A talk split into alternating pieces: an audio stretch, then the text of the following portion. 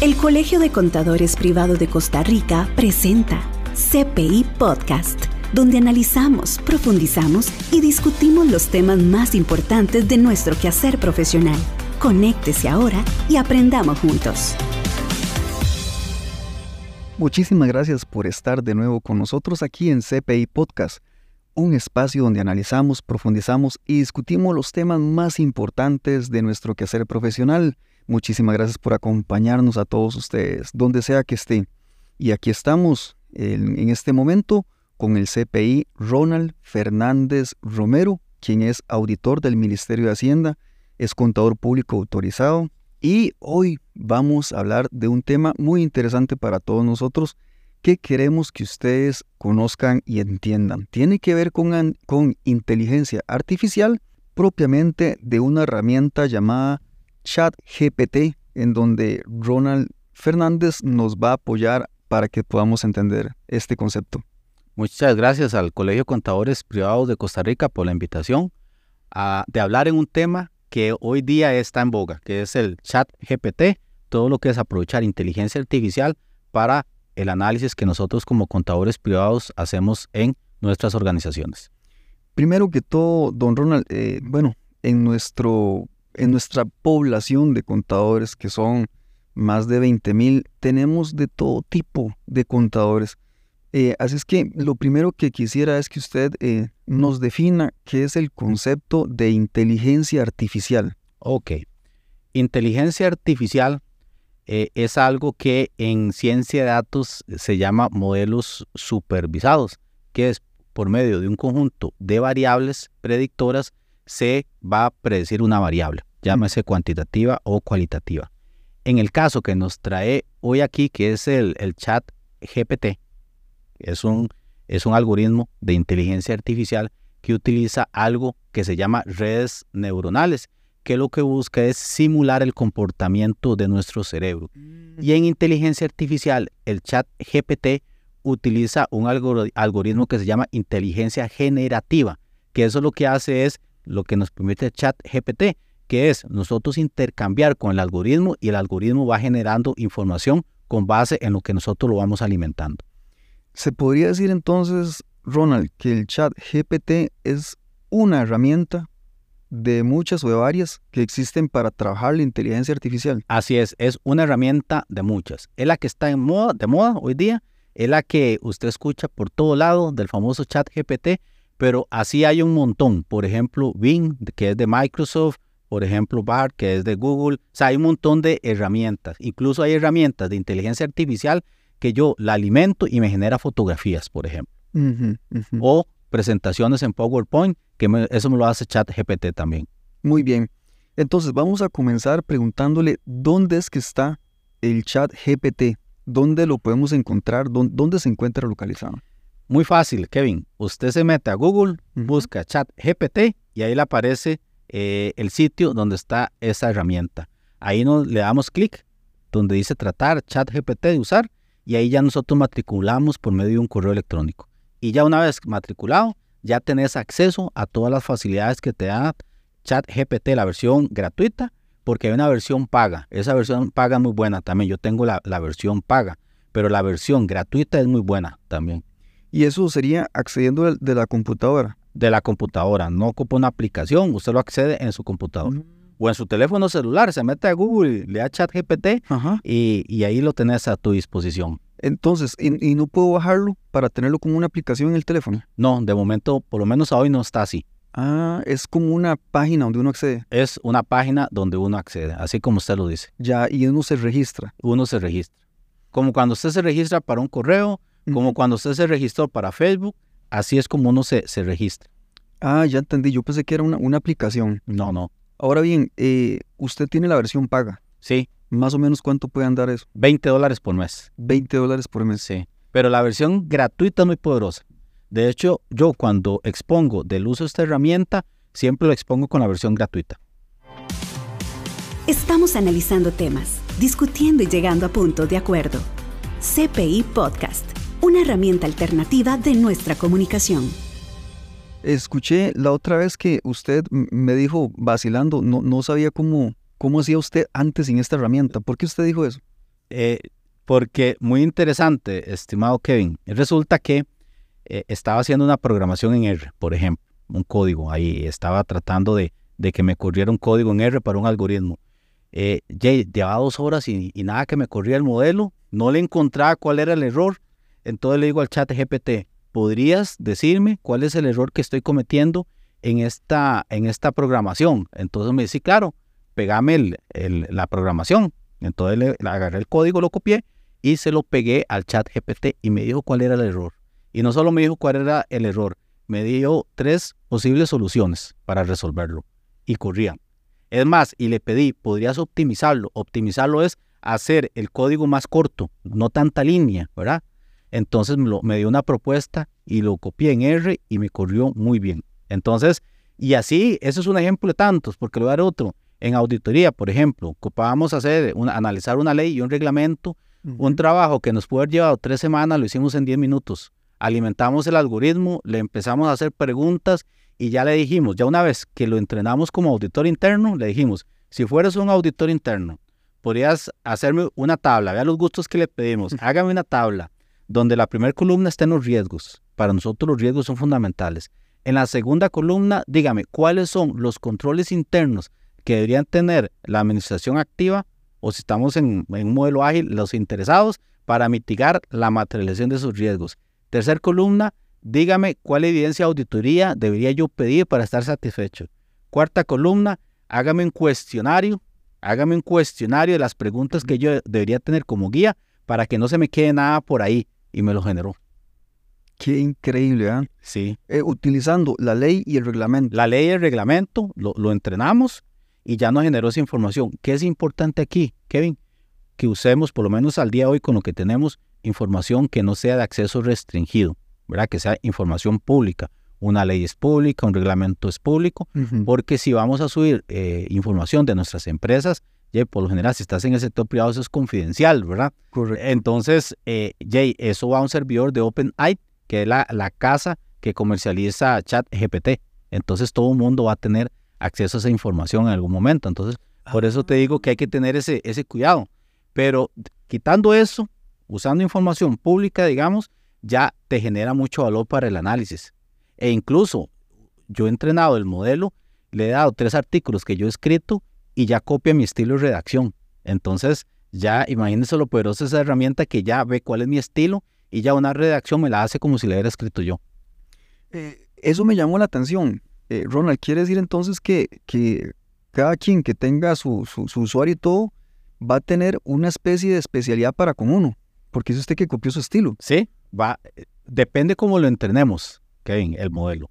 Así va a ser lo que nos va a generar. Y sabe que lo impresionante de esta herramienta, que tiene un histórico de las conversaciones por tema. Entonces, puede ser que una conversación que yo tuve hace un mes, eh, la retome hoy y le diga, ¿podríamos eh, darme los riesgos de este tema? Porque yo no se los pregunté en aquella ocasión y me los vuelve a generar. Uh -huh. O sea, retoma la conversación de donde la dejamos. Entonces, esta herramienta, por lo que vemos, funciona uno preguntándole cosas. Preguntándole cosas, pero ojo, sabiéndole preguntar. Eso se llama prompts, el término técnico, que básicamente es la forma en que interactuamos con el algoritmo. Entonces, es fundamental el, el conocimiento técnico que tengamos nosotros como profesionales. Por ejemplo, un contador privado va a tener criterio para poder decir, no, esto que me está dando no me suena, o esto sí, pero esto no. Ahí se ocupa el criterio de nosotros como profesionales. Y le voy a dar un ejemplo. A mí me gusta ir mucho al gimnasio. Yo uh -huh. tengo una lesión en mi bíceps izquierdo. Entonces hicimos la prueba con el instructor de gimnasio.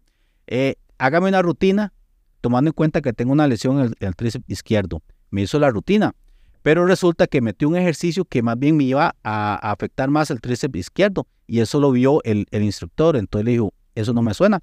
Entonces le pusimos al chat GPT, ese ejercicio que le pusiste no es bueno porque le puede agravar la lesión.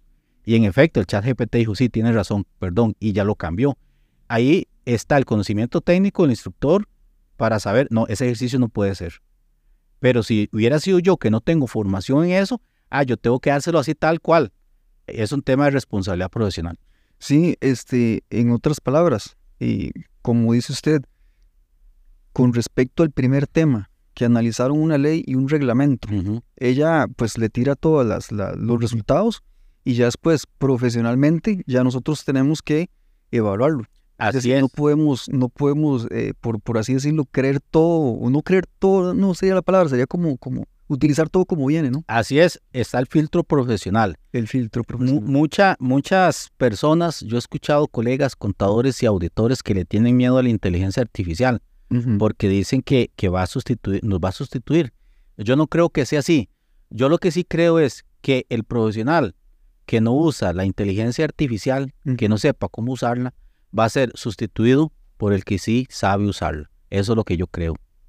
¿Por qué? Porque hay que sacarle esas ventajas que tiene. Es como que yo tenga un carro en la casa y pueda usarlo y prefiera irme en bus a algún sitio. Duro más para llegar en bus Mm. y no aprovecho la, la ventaja que tiene el carro. Lo mismo es usarlo, esto. usar. Lo mismo es esto de la inteligencia artificial.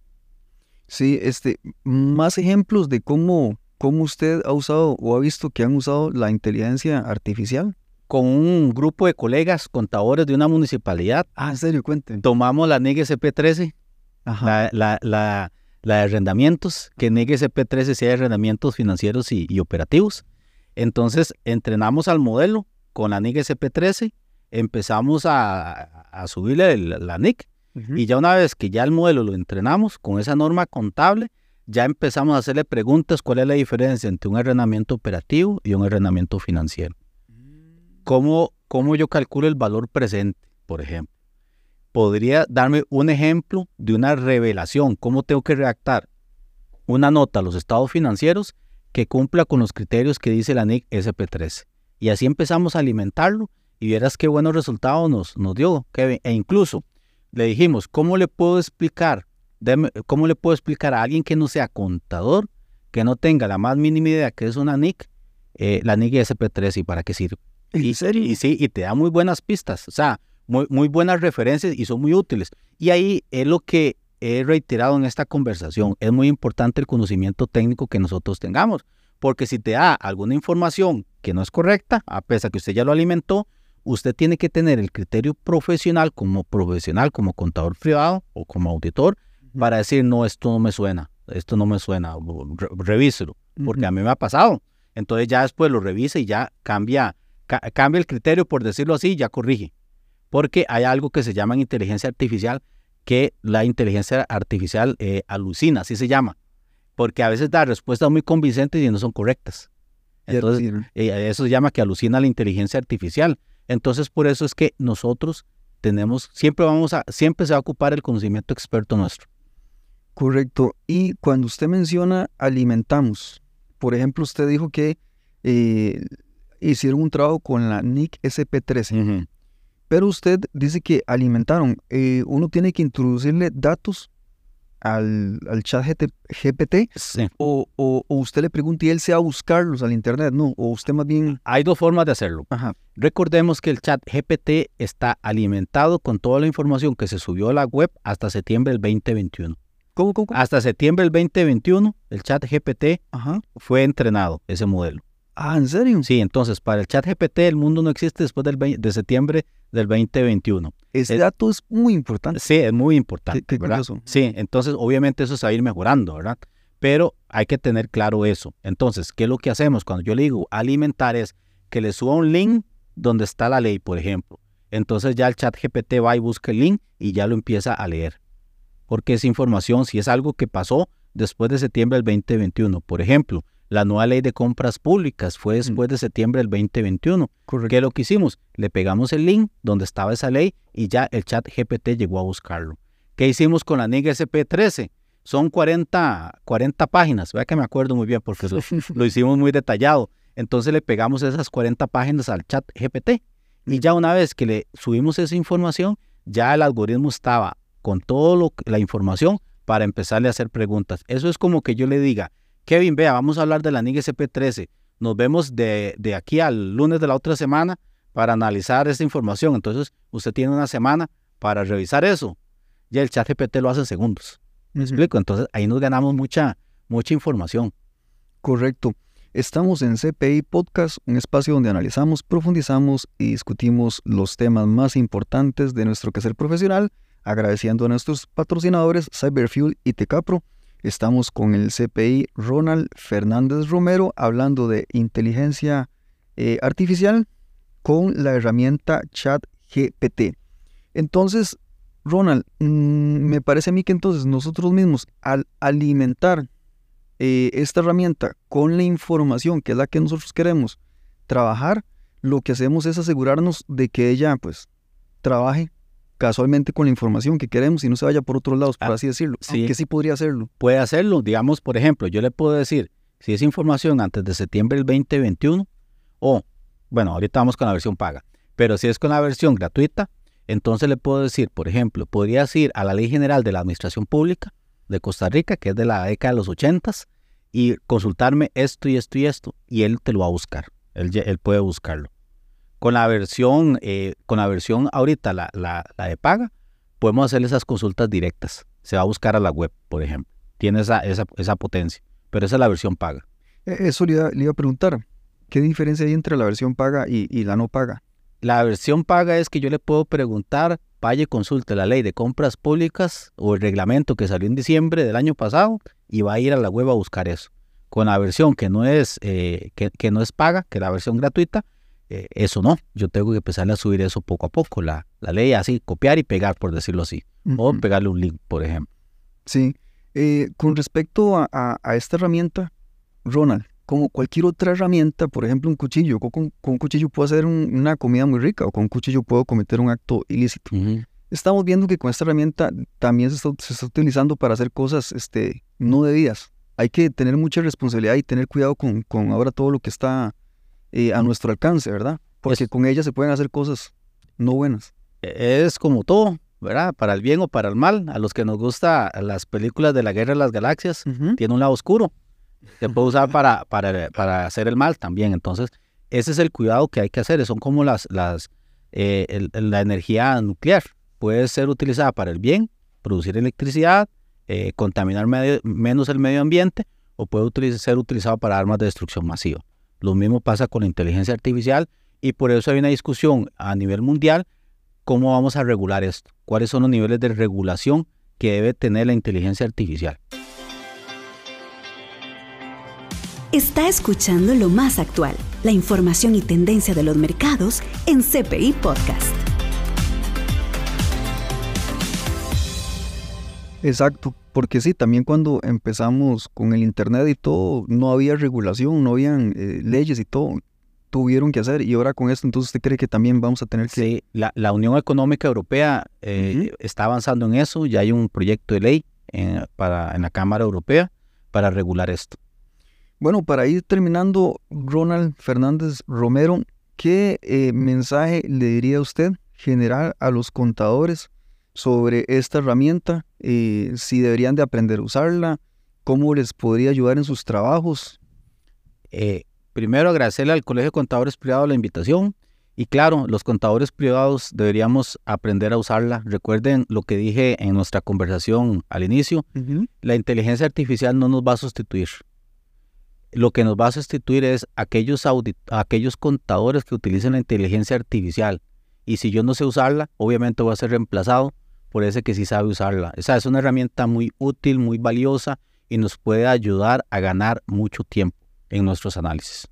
¿Existen clases para aprender a usarla o, usted cree que más bien probando, tratando?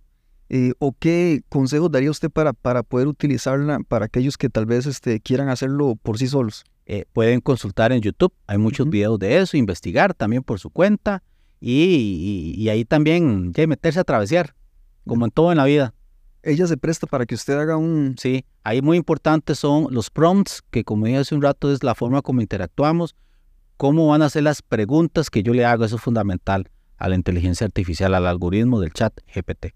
Incluso eh, para viajar, ella sirve, sirve para viajar, para que le haga un... Un itinerario, se lo hace. Se lo hace. Yo lo he probado también, ¿no? E, e, o sea, el potencial es increíble. Igual para todas las ramas profesionales se puede usar para muchas cosas.